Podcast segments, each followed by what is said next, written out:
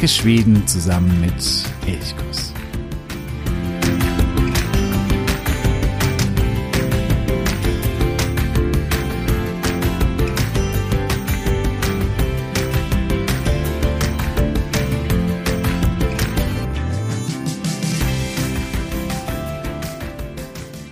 Das war schon ein ganz besonderes Erlebnis. Ich stand vor der Schule in Mölnlycke in der Nähe von Göteborg, bei der ich mich beworben hatte und zu der ich zu einem Vorstellungsgespräch eingeladen worden war. Ich trat ein und wurde in Empfang genommen von der Schulleiterin, der stellvertretenden Schulleiterin, der Personalrätin und zwei Schülerinnen. Zu fünft und oder mit mir dann zu sechst saßen wir dann um einen Tisch herum und ja, ich wurde befragt zu allem Möglichen, wie ich äh, in bestimmten Situationen mit Schülern umgehen würde, was mir pädagogisch wichtig ist, wie ich Deutsch als Fremdsprache, das Fach, das ich unterrichten wollte, wie ich da mm, an bestimmte Dinge herangehen möchte und so weiter und so fort. Auch die beiden Schülerinnen hatten einen größeren Blog, währenddessen sie mich alles Mögliche fragen konnte. Eben vor allen Dingen zum Umgang mit Schülern, bei Schülern, die vielleicht mal nicht so wollen, wie ich es als Lehrer gerne möchte und so weiter und so fort.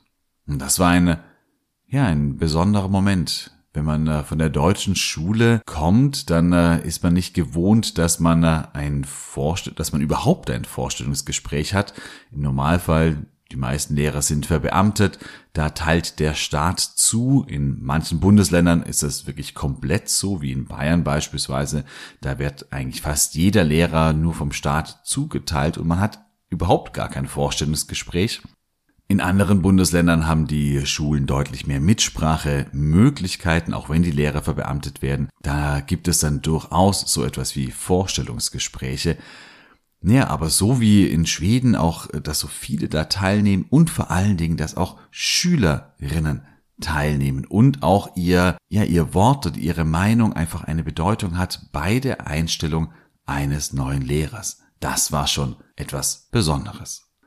Ja, es ging damals gut aus und ich konnte als ganz normaler Lehrer an einer ganz normalen schwedischen Grundskola, also der schwedischen Gesamtschule, unterrichten. Ich habe dadurch tiefe Einblicke darin gewinnen können, wie die schwedische Schule funktioniert, weil ich eben nicht nur als, es gibt ja auch andere Austauschprogramme, wo quasi Lehrer dann äh, in ein anderes Land gehen und dort für eine gewisse Zeit an eine Schule vermittelt werden, aber ich war eben ganz normaler Lehrer, war ganz normal im Schulalltag mit integriert, bei allem mit dabei und dadurch konnte ich wirklich, ja, tiefe Einblicke gewinnen. Später schrieb ich dann noch meine Dissertation über die schwedische Schule oder eher darüber, über die Teamstrukturen, also wie Lehrer an Schulen zusammenarbeiten. Das ist in Schweden ganz anders als in Deutschland. Hier in Schweden ist es entscheidend, dass alle Lehrer in festen Teams arbeiten, miteinander arbeiten und ihnen sind bestimmte Klassen fest zugeordnet, die sie dann auch über mehrere Jahre hinweg begleiten. Und es gibt einige Schulen in Deutschland, die versuchen, dieses System aus Schweden zu übernehmen. Und ich hatte in meiner Doktorarbeit ja zwei Teile. Im ersten Teil schaute ich mir das in Schweden an, wie funktioniert das? Und im zweiten Teil untersuchte ich dann einige deutsche Schulen, die versuchen, dieses System zu übernehmen. Und ja, habe untersucht, wie das funktioniert, wo sie vielleicht auch mit deutschem Schulrecht oder anderen Regularien an Grenzen stoßen und so weiter und so fort. Und das war meine Promotion. Ja, und heute will ich dir so ein bisschen von der schwedischen Schule erzählen, wie die schwedische Schule funktioniert. Jeder, der mit Kindern auswandert, muss sich früher oder später mit der schwedischen Schule auseinandersetzen, aber auch für andere, die sich eben für Schule an sich interessieren, weil sie vielleicht Schulleiterinnen sind, weil sie Lehrerinnen sind, weil sie über Schule forschen an der Universität. Auch für die ist natürlich interessant, wie die Schule in Schweden funktioniert.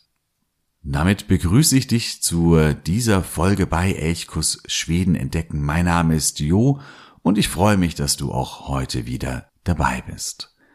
Ich weise jetzt schon darauf hin, dass diese Episode nicht jedes Detail der schwedischen Schule in den Blick nimmt. Das wäre dann manchmal zu viel und zu ausführlich, sondern hier versuche ich eher so einen allgemeinen Überblick über das Funktionieren der Schule zu geben. Wenn du in die Details einsteigen möchtest, wenn du noch mehr Informationen haben möchtest, dann gibt es zwei Folgen über die schwedische Schule im Unterstützerbereich von Elchkus. Über steady.de kannst du Elchkus, den Blog und den Podcast unterstützen. Hier haben wir vier Unterstützerpakete geschnürt, die alle einen unterschiedlichen Umfang haben, bei denen du auch unterschiedliche Dinge zurückbekommst. Und wenn du hier sagst, du unterstützt Elchkus, weil du sagst, diese Arbeit, die ist etwas wert, die bedeutet mir etwas und ich will hier auch die Arbeit nicht nur einfach, ja, oder die Ergebnisse der Arbeit nicht nur irgendwie kostenlos konsumieren, sondern auch etwas zurückgeben, dann äh, würde es mich sehr, sehr freuen, wenn du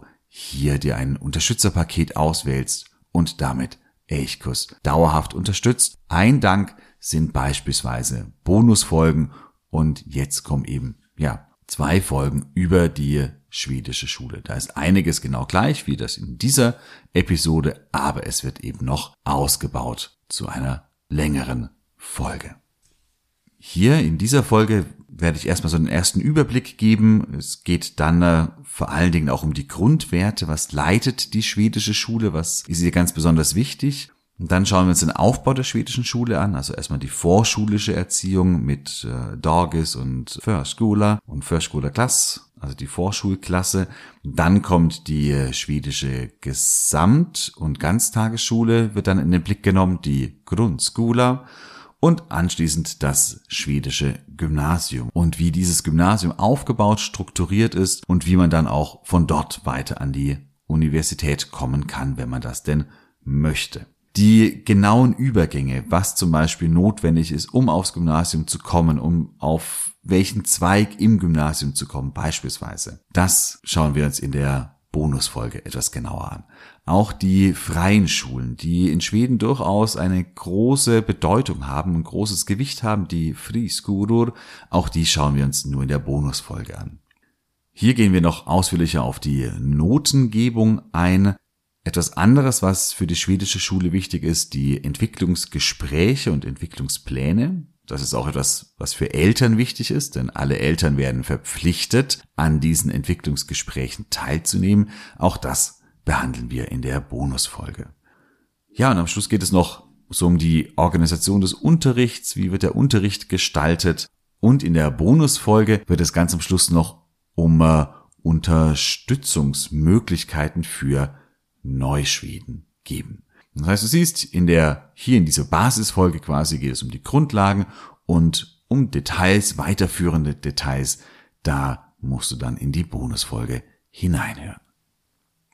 Gut, dann, äh, ja, legen wir mal los. Wie sieht die schwedische Schule aus? Die schwedische Schule ist gerade in Deutschland immer heiß diskutiert. Es gibt so unterschiedliche Phasen. Beispielsweise in den 1970er Jahren, als auch in Deutschland man vieles versucht hat aufzubrechen, Strukturen neu zu gestalten und aufzubrechen, als die Diskussion um die Gesamtschule hm, sehr virulent war, sehr laut war.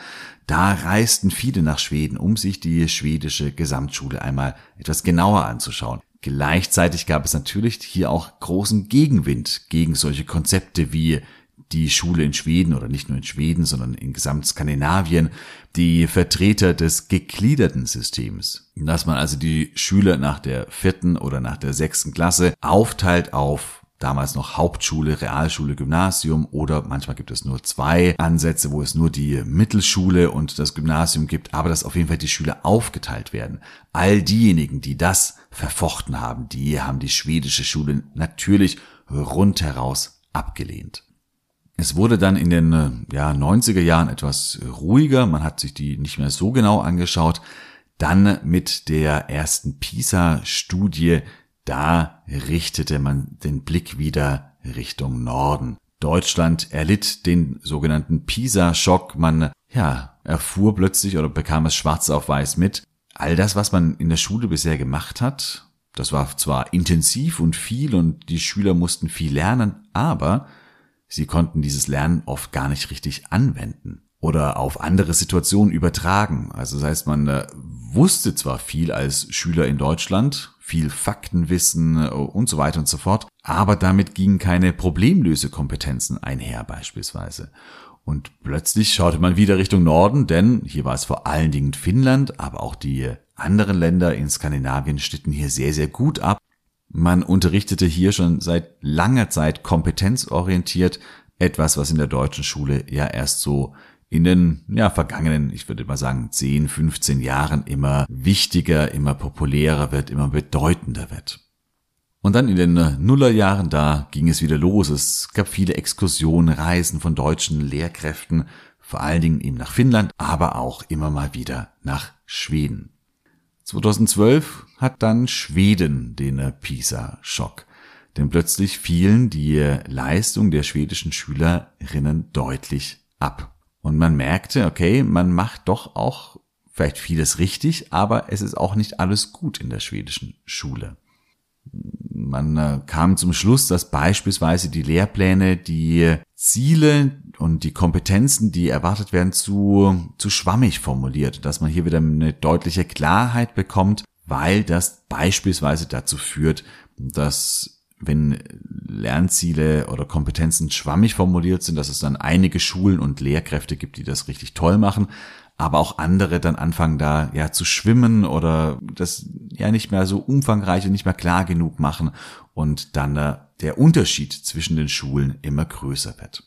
Ja, also daran sieht man schon, es kann ja auch, und das wird es in dieser Folge auch nicht geben, dass ich sage, die schwedische Schule ist besser oder schlechter als die deutsche Schule. Das kann man so nicht sagen. Es kommt immer darauf an, welche Voraussetzungen oder welche Prämissen man hat. Also wenn ich natürlich ein Verfechter der Gesamtschule bin, dann werde ich die schwedische Schule wahrscheinlich einfach so besser finden, ohne sie mir näher anzuschauen. Und wenn ich ein Verfechter des gegliederten Systems bin, dann werde ich sagen, nein, die deutsche Schule funktioniert auf jeden Fall besser.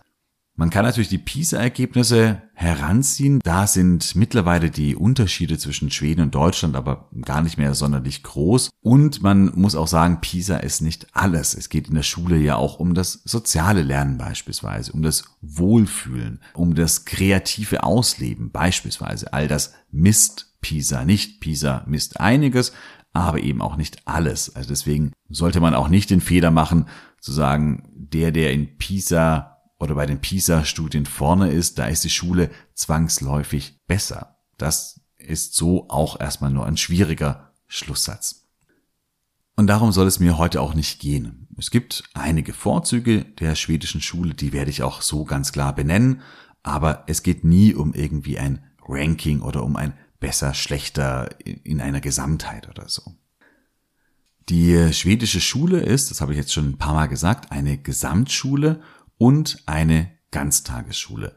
Das sind, glaube ich, schon mal zwei ganz entscheidende Dinge. Die Ganztagesschule ist auch gebunden. Das heißt, man kann ja nicht sagen, das ist freiwillig oder wer will, kann da mal nachmittags kommen, sondern alle Schüler sind verpflichtet, eben den gesamten Schultag und der dauert meistens so bis 15, 16 Uhr. Da gibt es von Schule zu Schule Unterschiede, so lange auch in der Schule zu bleiben. Denn der Unterricht erstreckt sich über den gesamten Tag mit Pausen, der ist rhythmisiert in den meisten Fällen. Das heißt, die Schüler sitzen nicht von morgens bis eben 15.30 Uhr im Klassenzimmer und pauken, pauken, pauken, sondern es gibt immer wieder Momente, wo sie auch Bewegungsangebote bekommen, wo sie Freiräume bekommen, wo sie anders arbeiten können. Diese Schule, wie wir sie heute kennen, ist so in den 1900 ja, 60er Jahren entstanden. Die Vorläufer sind aber schon älter. Bereits in den 1920er, 1930er Jahren gründete man die um, sogenannte Volksschula som Bottenskola, also die Volksschule als Grundschule. Hier gab es dann sozusagen die erste ja, allgemeine Grund- und Volksschule. Und in dem Zug, als das schwedische Volk, Hem, also das Volksheim, dieser schwedische Wohlfahrtsstaat weiter ausgebaut wurde, das entstand so ab den 1930er Jahren, als die schwedischen Sozialdemokraten auch ja mehr oder weniger ununterbrochen regierten und sie da diesen Wohlfahrtsstaat wirklich sehr, sehr umfangreich ausbauen konnten. Hier wurde dann auch die schwedische Schule nach und nach reformiert und so umgestaltet, wie sie eben heute aussieht. Der Grundsatz des Volkhem und damit auch der Grundsatz der schwedischen Schule lautete kein Kind soll zurückgelassen werden und es soll kein Kind einen Nachteil haben, nur weil es aus einer vielleicht schlechter gestellteren Familie, sozial, kulturell, wirtschaftlich schlechter gestellten Familie kommt. Jedes Kind soll die gleichen Chancen haben und soll die Möglichkeiten haben, auf das Gymnasium zu kommen, zu studieren, aufzusteigen. Ja, und schon fast folgerichtig bedeutete das, dass man eine Gesamtschule haben möchte, in der alle Schüler gemeinsam lernen, beieinander sind, wo eben nicht aufgeteilt wird nach der vierten oder eben nach der sechsten Klasse, wie das in Deutschland der Fall ist. Seitdem gibt es eben die neunjährige Grundschule, Grundschula, die ist verpflichtend nach Ende dieser neunten Klasse, wenn man die Grundschule abgeschlossen hat, endet auch die Schulpflicht. Das heißt, man muss danach nicht weitermachen. Ungefähr 90, 92 Prozent, das schwankt von Jahr zu Jahr, machen dann aber weiter und gehen auf das Gymnasium. Das Gymnasium, das wurde so in den 1970er Jahren neu gestaltet und zwar wurde hier die berufsvorbereitende Ausbildung also wenn man eine Lehre beispielsweise macht, das wurde in das Gymnasium integriert. Und deswegen, ja, sind die Zahlen immer etwas irreführend, wenn das heißt, was weiß ich was, 92, 93 Prozent eines Jahrgangs besuchen das Gymnasium. Das klingt erstmal nach unglaublich viel und man denkt sich so, okay, wie, wie geht das überhaupt? Aber hier ist es ganz wichtig, es gibt unterschiedliche Zweige, dazu komme ich dann später nochmal ein bisschen genauer. Und von diesen Zweigen da gibt es manche, die direkt auf die Universität zuführen. Die sind so vergleichbar mit auch dem Gymnasium, wie man das in Deutschland kennt, vielleicht so ein bisschen. Und es gibt eben andere, die berufsvorbereitend sind. Das heißt, hier lernt man dann zum Beispiel die Arbeit als Automechaniker beispielsweise. Man ist trotzdem auf dem Gymnasium, das heißt, man kann damit dann durchaus auch weiter studieren, wenn man das möchte, aber man erhält im Kern eine Berufsausbildung. Ja, neben diesem Grundsatz, dass kein Kind zurückgelassen werden soll, ist auch entscheidend oder damit verknüpft, dass gerade zu Beginn man äh, darauf setzt, nicht so sehr mit Notendruck zu arbeiten. Es gab lange Zeit die Noten erst ab der achten Klasse. Das wurde geändert. Mittlerweile gibt es die Noten ab der sechsten Klasse. Da gab es auch heftige Diskussionen, zum Beispiel nach diesem schwedischen PISA-Schock, als vor allen Dingen die eher konservativen Parteien gesagt haben, wir müssen hier früher mit auch mit Noten arbeiten um damit auch so einen Druck von außen, so eine extrinsische Motivation aufzubauen. Das kam eher von dieser Seite, wurde auch so durchgesetzt und umgesetzt. Seitdem gibt es eben die Noten ab der sechsten Klasse, aber heißt auch, bis zur fünften gibt es keine Noten. Es gibt auch kein Sitzenbleiben, stattdessen wird viel mehr auf die individuelle Förderung und Unterstützung der einzelnen Schüler geachtet, dass wenn ein Kind große Schwierigkeiten hat, auch eben leistungsmäßig große, große Schwierigkeiten hat, dass man versucht, innerhalb der Schule dieses Kind individuell so zu stützen und zu fördern, dass es dann doch das Klassenziel irgendwie erreicht. Das kann ich jetzt schon sagen, funktioniert mal besser, mal schlechter. Aber das ist, glaube ich, in jedem Schulsystem so der Fall. Schweden gibt relativ viel für Bildung aus. Prinzipiell ist der Wert von Bildung, ich würde mal sagen, wird höher geschrieben als in Deutschland. Ungefähr sieben Prozent des Bruttoinlandsprodukts geben die Schweden eben für Bildung aus, für die ähm, Schulen, für die Universitäten. Das ist in Europa ein Spitzenwert, aber auch weltweit ein Spitzenwert. In Deutschland sind es nur etwas weniger als fünf Prozent des Bruttoinlandsproduktes. Das heißt, die Schulen in Schweden sind finanziell deutlich besser gestellt.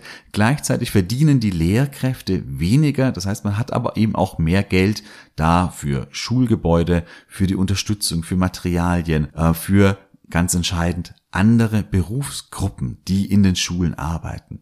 Köchinnen, Sozialarbeiterinnen, Psychologinnen, Bibliothekarinnen, Sozialfreizeitpädagoginnen. All das sind Berufsgruppen, die eigentlich an jeder schwedischen Schule zu finden sind an der Schule, an der ich gearbeitet habe, es war eine ganz, ganz kleine Grundschule mit 200 Schülern, also wirklich klein. Aber wir hatten eine volle Psychologenstelle, wir hatten einen Freizeitpädagogen, wir hatten zwei Köchinnen, die fest angestellt waren in der Schule und wir hatten eine halbe Bibliothekarsstelle. Das heißt, wir hatten eine Bibliothekarin, die eben ausgebildete Bibliothekarin war, die an unserer Schule und dann noch einer anderen Schule die dortige Bibliothek geleitet hat.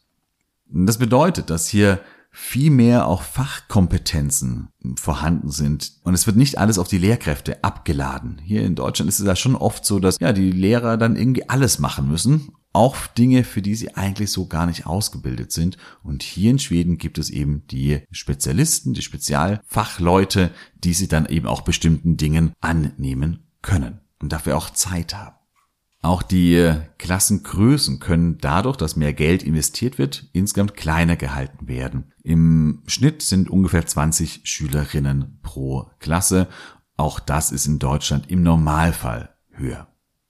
Vielleicht noch ein wichtiger Unterschied. Ich habe gerade schon gesagt, die schwedischen Lehrer werden schlechter bezahlt, im Normalfall schlechter bezahlt. Das ist natürlich in Deutschland immer ein bisschen schwierig, weil man es nicht so ganz klar sagen kann. Eine Gymnasiallehrer oder Gymnasiallehrerin verdient in Deutschland deutlich mehr als eine Grundschullehrerin beispielsweise. Das heißt, hier ist es ein bisschen schwierig, das so ganz klar zu, mh, mm, zu vergleichen. Aber insgesamt verdienen, also im Schnitt verdienen schwedische Lehrkräfte deutlich weniger. Das ist so in den letzten 10, 15 Jahren deutlich angehoben worden. Mittlerweile ist so das durchschnittliche Bruttoeinkommen bei, ja, bei knapp über 30.000 Kronen, bei vielleicht ungefähr 35.000 Kronen. Das sind umgerechnet dreieinhalbtausend Euro brutto. Das ist nicht sonderlich viel. Vor allen Dingen, das ist das Durchschnittseinkommen und dieses Durchschnittseinkommen ist in den letzten Jahren auch schon deutlich angehoben worden. Das heißt, wir kommen hier schon von einem relativ niedrigen Grundbetrag, den es lange Zeit für schwedische Lehrkräfte gab. Die äh, Lehrkräfte sind oder alles Personal an der schwedischen Schule sind kommunal Angestellte. Das heißt, die Kommune ist für ja nicht nur die Schulgebäude zuständig, sondern eben auch für das gesamte Personal. Da redet der Staat, also Stockholm, redet da nicht rein, sondern das kann wirklich jede Kommune genau so machen, wie sie es haben möchte. Auch die Lehrergehälter werden individuell ausgehandelt. Das heißt, das ist auch so ein bisschen die Frage, wie viel Geld zur Verfügung steht, was die Kommune bereit ist zu investieren, hängt dann auch vom Verhandlungsgeschick der Lehrkräfte ab. Wie verhandeln sie mit der Schulleitung? Was können sie rausholen bei den Gehaltsgesprächen? Das heißt, das ist auch so ein bisschen kommunal verschieden. Neben dieser Kommunalisierung haben wir aber auch eine ganz starke Zentralisierung auf eine sozusagen gesamtschwedische Behörde, das Schoolverket. Und das Schoolverket, also Schulamt könnte man es übersetzen, oder Schulministerium, das legt ebenso ganz grundlegende Regeln fest, wie beispielsweise die Lehrpläne. Diese Lehrpläne, die sind im äh, ganzen Land verpflichtend und die geben eben den Rahmen vor. Es gibt dann bestimmte Bereiche, die manchmal die Schulen noch so ein bisschen individuell ausgestalten können, aber hier haben wir quasi eine zentrale Vorgabe. Das heißt, wir haben einerseits eine starke Zentralisierung, andererseits eine ganz starke Kommunalisierung, vor allen Dingen was die Ausgestaltung der Schulen, die konkrete Ausgestaltung der Schulen angeht. Das liegt in den Händen der Kommunen diejenigen Kommunen, die ja von der sagen wir, soziokulturellen Zusammensetzung der Bevölkerung Schwierigkeiten haben. Also weil da vielleicht ja bestimmte, weil es einfach problematische Gebiete sind. Das sind vor allen Dingen die Stadtteile in den Vororten von Stockholm, von Göteborg, von Malmö. Die bekommen extra Gelder, um hier diese Nachteile, die sie haben, auch ausgleichen zu können. Ziel ist es, dass überall an jeder schwedischen Schule jedes Kind die gleichen Chancen, die gleichen Möglichkeiten und auch die gleiche Qualität des Abschlusses hat. Das ist auch so ein Grundsatz, der der schwedischen Schule extremst wichtig ist. Und das funktionierte lange Zeit auch sehr, sehr, sehr gut. Egal, wo man eigentlich hinkam, konnte man sagen, die Leistungen sind eigentlich überall ungefähr, ungefähr gleich oder vergleichbar. Die Chancen sind eigentlich überall eben auch gleich. Das ist etwas, was in den letzten Jahren immer schlechter funktioniert hat. Und da war zum Beispiel ein Grund, den man gefunden hat, dass da die Lehrpläne vielleicht zu schwammig formuliert sind. und das dazu geführt hat, dass die eine Schule das anders interpretiert hat als die andere Schule und dann sehr unterschiedliche Dinge doch gemacht worden sind oder in einer unterschiedlichen Intensität und so die Schulen dann doch immer mehr ja auseinandergetriftet sind. Was auch dazu führt, dass es die Bedeutung der freien Schulen, die sind zwar auch an die Lehrpläne, an die Rahmenlehrpläne gebunden. Aber auch hier gibt es immer wieder Diskussionen. Machen Sie das genauso gut? Sind gerade die religiösen freien Schulen, kann man denen da auch vertrauen, dass sie das auch genauso gut, auch qualitativ gut und objektiv machen wie staatliche Schulen? Da gibt es große Diskussionen und diese freien Schulen sind, die gibt es sehr viele, sind, das ist nicht nur so ein, so ein Randelement der schwedischen Schule, sondern es gibt wirklich sehr, sehr viele freie Schulen. Und deswegen kann das durchaus auch noch dazu führen, dass die Ungleichheit zwischen den Schulen in der letzten Zeit immer etwas größer wird. Lehrer sind oder Lehrerinnen sind nicht verbeamtet, wie in Deutschland eigentlich fast alle Lehrkräfte, sondern sie sind eben kommunal Angestellte. Das bedeutet auch, dass sie natürlich, wie ich das eingangs auch erzählt hatte, ein Vorstellungsgespräch haben, in dem sie wirklich auf Herz und Nieren durchgeprüft werden. Und es bedeutet auch, dass Lehrkräfte natürlich auch entlassen werden können, wenn sie mal ihren Job nicht gut machen sollten. Das klingt jetzt so sehr negativ für die Lehrkräfte. All das hat aber auch große Vorteile, denn Lehrkräfte können auch sagen, lieber Schulleiter, liebe Schulleiterin, die Nachbarschule, die bietet mir zum Beispiel das Gehalt an oder die bietet mir die, die Möglichkeiten an. Ich werde hier wechseln oder ich will hier auch bestimmte andere Rahmenbedingungen haben. Also man kann hier durchaus, gerade als erfolgreicher, als guter Lehrer, auch ähm, versuchen, seine Interessen deutlich stärker durchzusetzen, seine Wünsche stärker zu artikulieren und durchzusetzen, als das als verbeamteter Lehrer in Deutschland möglich ist, wo man ja doch häufig ja, aufgrund seiner Verbeamtung eben zu funktionieren hat, zu machen hat und da die Gestaltungsmöglichkeiten so ein bisschen eingeschränkt sind. Das heißt, diese Tatsache, dass Lehrkräfte nicht verbeamtet sind, das klingt erstmal so negativ oder nachteilig für die Lehrkräfte. Ich glaube aber eher, dass es mehr Chancen bietet, mehr Möglichkeiten auch für die Lehrkräfte selbst. Dass die Schulen kommunal organisiert sind, das bedeutet auch, dass sie viele Gestaltungsmöglichkeiten haben, beispielsweise wie die Stundenpläne aussehen oder wie die Arbeit innerhalb der Schule verteilt organisiert wird, wie in welchen Teams man arbeitet beispielsweise oder eben auch wie Geld ausgegeben wird für mm, bestimmte Dinge. Das wird alles eben kommunal geregelt. Also die Einzelschule in Absprache mit den kommunalen Schulamtsleiterinnen quasi, die klären hier ganz, ganz viel.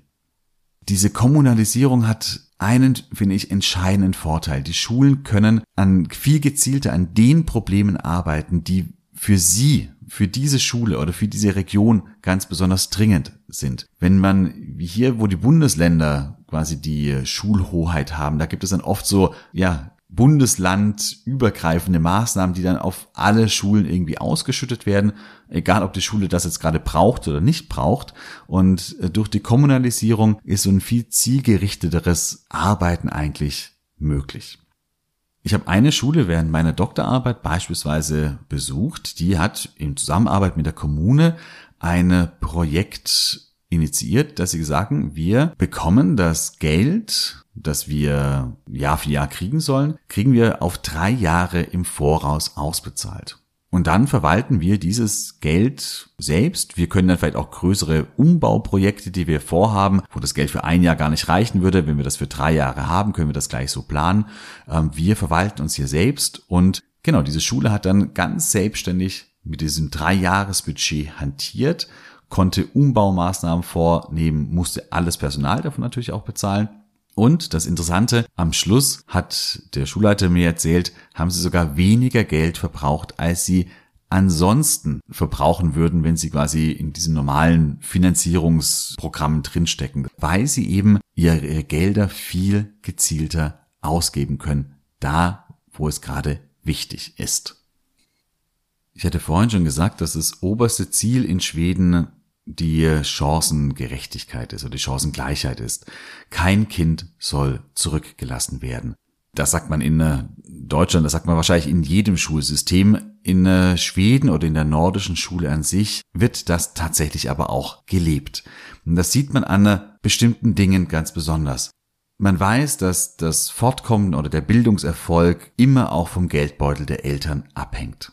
Das weiß man. Das weiß man zum Beispiel auch in Deutschland, dass die gymnasiale Empfehlung am Ende der Grundschulzeit selbst bei gleichen Leistungen bei einem Professoren- oder Arztkind deutlich wahrscheinlicher ist als bei einem Arbeiterkind beispielsweise. Selbst wenn die Leistungen exakt gleich sind, bekommt das Kind, das aus dem gehobeneren Elternhaus kommt, eher die Gymnasialempfehlung als eben das Arbeiterkind. Und das heißt, nicht nur vom Geldbeutel, sondern auch vom, äh, ja, vom sozialen Status der Eltern hängt unglaublich viel ab. Und das versucht man in Schweden ja zu minimieren. Ganz ausschalten wird man es nie können, aber man versucht es zu minimieren.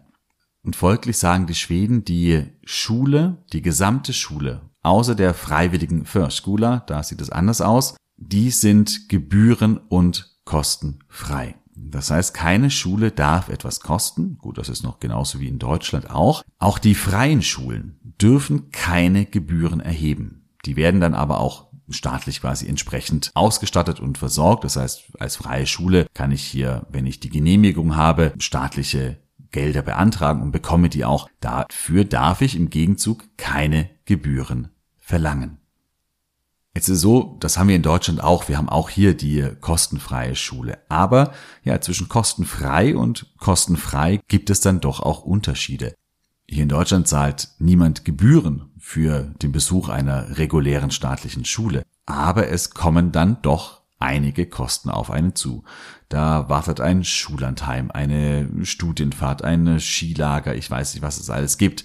Es gibt äh, Kosten für Hefte, für zusätzliche Arbeitsmaterialien. Hier wird Geld eingesammelt, äh, da wird noch für Kopierkosten Geld eingesammelt. Ich weiß nicht, für was alles Geld eingesammelt wird, aber das läppert sich ganz schön zusammen.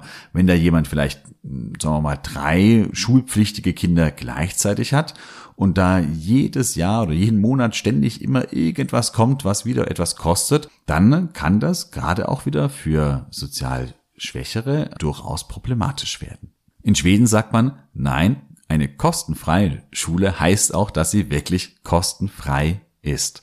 Das heißt, zum Beispiel an der Schule, in der ich gearbeitet habe, da war es so, dass die Schüler auch alle Hefte gestellt bekommen haben, sogar die Stifte. Also jeder hat bestimmte Stifte bekommen. Da, wenn er dann nochmal einen ganz besonderen Füller haben wollte oder sonst irgendwie, den musste man sich dann selbst kaufen. Aber die Grundausstattung, die wurde komplett gestellt. Kein Ausflug durfte etwas kosten. Also der kostete natürlich schon etwas, aber das Geld durfte nicht von den Schülern quasi privat erbracht werden. Wenn es irgendwie einen Ausflug, ein Lager, ein Schullandheim oder ähnliches geben soll, dann muss man eben schauen, wie man das macht. Entweder gibt es ein Unternehmen vielleicht, das einen finanziell unterstützt, oder die Klasse verdient im Vorfeld durch verschiedene Aktionen, Verkäufe oder sonst irgendetwas selbst das eigene Geld. Das macht es manchmal etwas schwierig, gerade bei was so Schüleraustauschprogramme angeht. Da sind schwedische Schulen eigentlich auf diese europäischen Austauschprogramme angewiesen. Also diese, ja, einfach zwischen zwei Schulen, die sie so über Jahre entwickeln und etablieren, wie man es ja von zum Beispiel vielen deutschen und französischen Schulen kennt. Und das ist in Schweden eher schwierig möglich, weil eben dann immer die Frage der Finanzierung immer Raum steht, weil das die Kinder eben nicht privat bezahlen dürfen. Ganz entscheidender Unterschied ist dann eben auch bei der kostenfreien Schule, dass die Mahlzeiten kostenfrei sind. Jede Schule hat eine Mensa, ist eine Ganztagesschule, das heißt, es muss auch ein Essen geben und auch hier dieses Essen ist kostenlos für die Schülerinnen. Im Normalfall sind auch die Köchinnen fest angestellt von der Kommune oder von der Schule. Das heißt, die sind hier fest integriert und kochen ich finde wirklich ein gutes Essen, haben auch hier ein bisschen mehr finanziellen Spielraum als in vielen deutschen Mensen, wo das dann heißt, das Essen darf nicht mehr als, ich weiß nicht, 3,50 Euro kosten und dann äh, sind die Mensa-Betreiber natürlich, ja, müssen sie schauen, wie sie da irgendwie ein halbwegs vernünftiges Essen hinbekommen. Und das funktioniert häufig nicht. In äh, Schweden gibt es ein bisschen mehr Geld pro Schüler pro Mahlzeit, sodass die Köchinnen hier deutlich mehr experimentieren können und eben auch gesünderes Essen anbieten können. Gut, jetzt haben wir die ganzen ja, Grundlagen mal, die grundlegenden Werte oder wie die Schule gesteuert wird, mal uns genauer angeschaut. Kommen wir jetzt nun endlich mal zum Aufbau der Schule. Wie ist sie denn eigentlich von ganz unten, von der Förskula, der Vorschule, bis zum Gymnasium aufgebaut?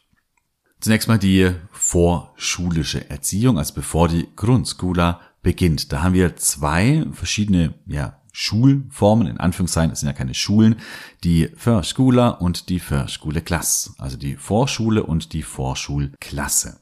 Beide werden von ja so gut wie allen in Anspruch genommen.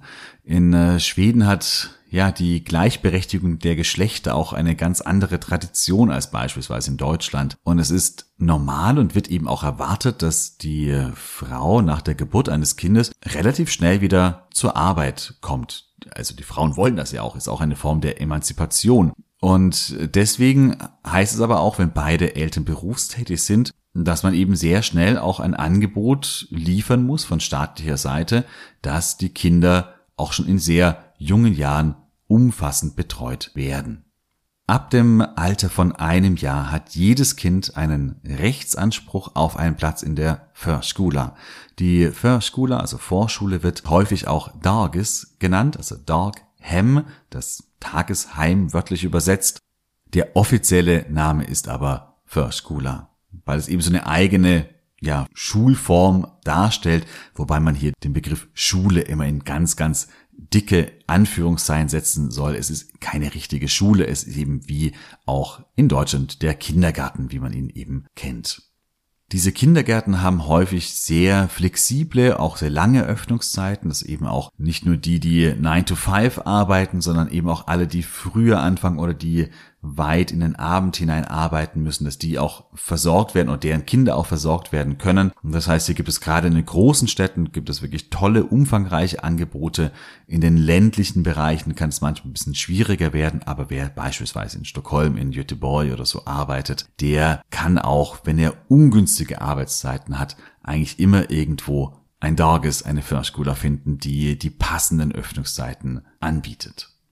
Durchschnittlich besuchen 16 Kinder eine Gruppe. Auf jede Erzieherin kommen 5,2 Kinder. Das ist ein Wert, der besser ist als in Deutschland, der aber noch etwas niedriger ist als in manchen anderen nordischen Ländern, aber prinzipiell ein sehr, sehr guter Wert. Das heißt, man kann hier, und die Erzieherinnen können sich wirklich Zeit nehmen, auch für die einzelnen Kinder um diese zu betreuen. Und ja, ich habe vorhin schon gesagt, heißt zwar Schule oder Skula, Förskula, aber der Charakter des Tages ist doch viel mehr Kindergarten. Es ist äh, das Spiel steht im Mittelpunkt, das Miteinander, das Entdecken und weniger irgendwelche Lehrplaninhalte oder so. Das ist ganz, ganz klar.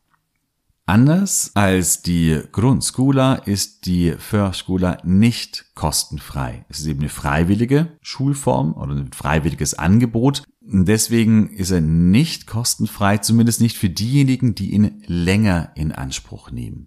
Kostenlos ist der Kindergarten lediglich dann, wenn das Kind ab dem Alter von drei Jahren nur für drei Stunden am Tag betreut werden muss.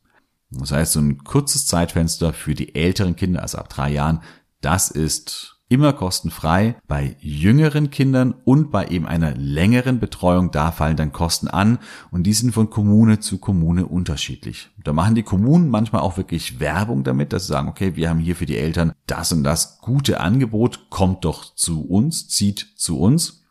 Es gibt aber so ein paar Grundsätze. Im Normalfall stehen die Kosten in Relation zum Einkommen der Eltern. Die meisten Kommunen haben da noch so eine Max-Taxa eingeführt, also eine Höchstgebühr und diese Obergrenze, die wird dann auch nicht überschritten. Das heißt, auch die sehr gut verdienenden müssen nicht fürchten, dass sie dann irgendwann mal unendlich viele Kindergartengebühren bezahlen müssen. Ich habe Ein Beispiel aus Karlstadt. Hm, hier, wenn das Kind länger als drei Stunden pro Tag beziehungsweise 15 Stunden in der Woche die Förschkula besucht, kostet das erste Kind drei Prozent des Elterneinkommens, aber maximal 1260 Kronen. Das heißt, es wird hier gedeckelt auf ungefähr ja, 125 Euro. Beim zweiten Kind sind es nur noch zwei Prozent, aber maximal 840 Kronen und beim dritten Kind nur noch ein Prozent des Elterneinkommens, aber maximal 420 Kronen. Das heißt, die Kosten für den Kindergarten, die sind schon überschaubar. Das erste Kind, da ist noch relativ viel, aber schon beim zweiten und dann spätestens beim dritten Kind werden die Kosten wirklich immer deutlich niedriger und das kann man sich im Normalfall doch gut leisten. Kostenfrei ist hingegen die Förschule Klasse, also die Vorschulklasse, die sechsjährige Kinder seit 2018 besuchen müssen. Und davor war sie freiwillig. Das war optional, konnte jeder machen, wie er möchte. Jetzt ist sie verpflichtend. Sie dauert nur ein Jahr und soll so einen weichen Übergang zwischen Kindergarten oder Dorges und Grundschule, also der Gesamtschule, ermöglichen. Oft ist diese Schulform, also die Förschule-Klasse, schon an die Räumlichkeiten der Grundschule, der Grundschule angegliedert, weshalb manche auch davon sprechen, dass die schwedische Grundschule eigentlich nicht neunjährig ist, sondern eigentlich zehnjährig, weil man diese Förschule-Klasse schon so fast ein bisschen fester mit reinrechnen kann. Die Kinder sind hier aber nur für eine relativ kurze Zeit, im Normalfall sind es drei Stunden am Tag, da das für berufstätige Eltern im Normalfall nicht ausreicht, können die Kinder dann zusätzlich aber noch ins Fritidshem. In Deutschland wäre der, das Äquivalent der Hort für Kinder zwischen 6 und 13 Jahre ist der, das Fritidshem, der ist dann aber wiederum kostenpflichtig. Das heißt, Dorges oder Förskola und Fritidshem, das sind die beiden Schulformen in Schweden, die kostenpflichtig sind. Ja, wer die Förschule Glass absolviert hat, der kommt dann auf die Grundskola. Und mit dieser Grundschule, das Herzstück der schwedischen Schule, da würde ich jetzt sagen, machen wir in der nächsten Woche weiter, denn ich äh, sehe schon, dass ja ich einfach irgendwie viel zu viel rede, wenn es um die Schule geht. Ja, das ist einfach ein Thema, das für mich irgendwie ein ganz wichtiges Thema ist, wo ich mich intensiv damit beschäftigt habe. Und jetzt ist die Zeit dann doch schon etwas fortgeschritten. Deswegen mache ich das jetzt so, dass ich die Episode einfach auf zwei Episoden aufteile. In der nächsten Episode geht es dann weiter mit der Grundschule und dem Gymnasium und wir werden uns dann noch mit der Notengebung beschäftigen und uns angucken, wie der Unterricht so grundsätzlich denn strukturiert und aufgebaut ist. Und wie gesagt, wenn du noch mehr, noch detailliertere Informationen bekommen möchtest, wo noch mehr auf manche Feinheiten eingegangen wird, wo auch auf Unterstützungsmöglichkeiten für neue Schweden, die neu nach Schweden eingewandert sind, eingegangen wird, dann geh zu steady.de, schließe ein Unterstützerpaket ab und dann hast du Zugang zu den Bonusfolgen, wo es eben noch ausführlicher um die schwedische Schule geht. Ich wünsche dir eine wunderschöne Woche. Ha so bra. Wir hörs.